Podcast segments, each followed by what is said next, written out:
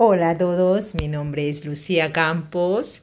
y voy a contarles una historia más de mi amor propio. Eh, siento que cuando empiezas a trabajar en ti, empiezas a reconocer, a valorar lo que haces para ti también, porque es como darte cuenta de que hay muchas cosas que tú puedes ir haciendo sola y, y no, simplemente a veces no las reconoces y no las valoras en ti. A mí en especial era algo que siempre me tenía como mortificada, así era haberme no haber podido estudiar el bachillerato. Eh, por circunstancias de la vida, pues solo estudié los primeros años en un nivel académico con sacándome una titulación de maestra de corte y confección, pero bueno, que tampoco se llegó a, lo llegué a culminar por, por situaciones económicas en mi familia, pues no, no lo pude realizar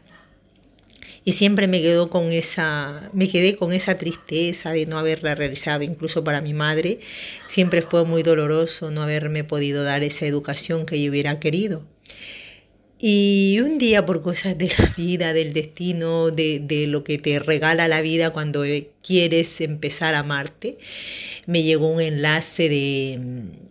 de, que para que pudieras eh, seguir estudiando, que se abrían las matrículas y todo esto online. Y yo digo, pues, ala, me ha llegado la información, pero la verdad que no le daba mucha importancia. Le recomendé a un montón de gente, me les pasaba el enlace para que se apuntaran y me decían, no, no, esto no, no va conmigo. Y la verdad que me apunté un poco así como desanimada, muy, muy, muy desanimada y entonces la verdad que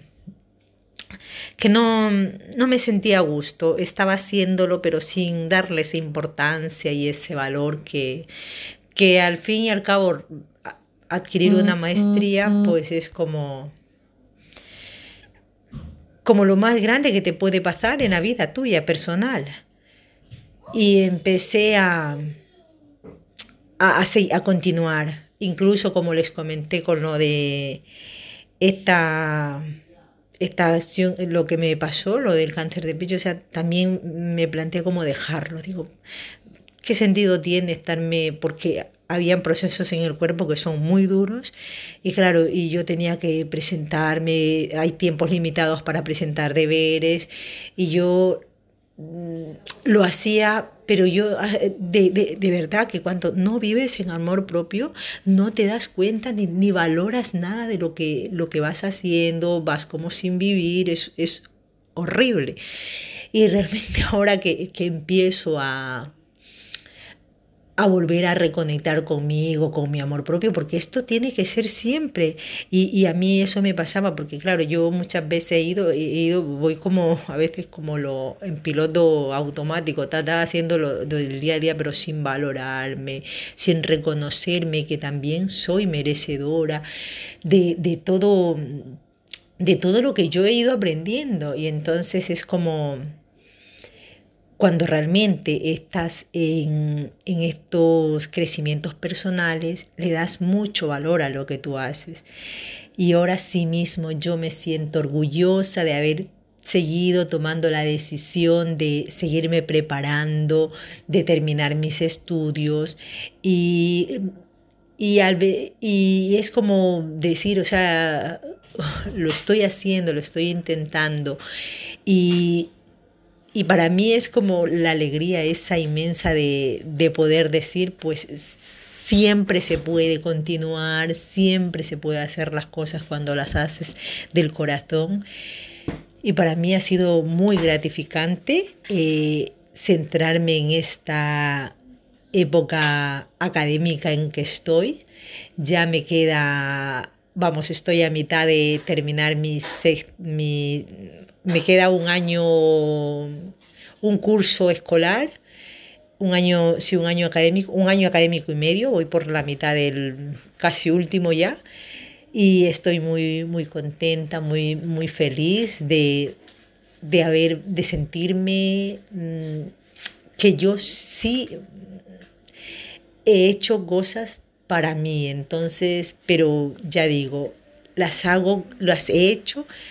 pero sin darle lo lo porque claro, yo mandaba información, información a ver quién quería, si me querían unir, y decían, no, no, yo estoy trabajando, no tengo tiempo, y claro, me veía como sola, diciendo, la voy empezar sola, y me daba como nostalgia, porque claro, eran muchos años de no haber estudiado, eh, para mí era un comienzo, una aventura nueva.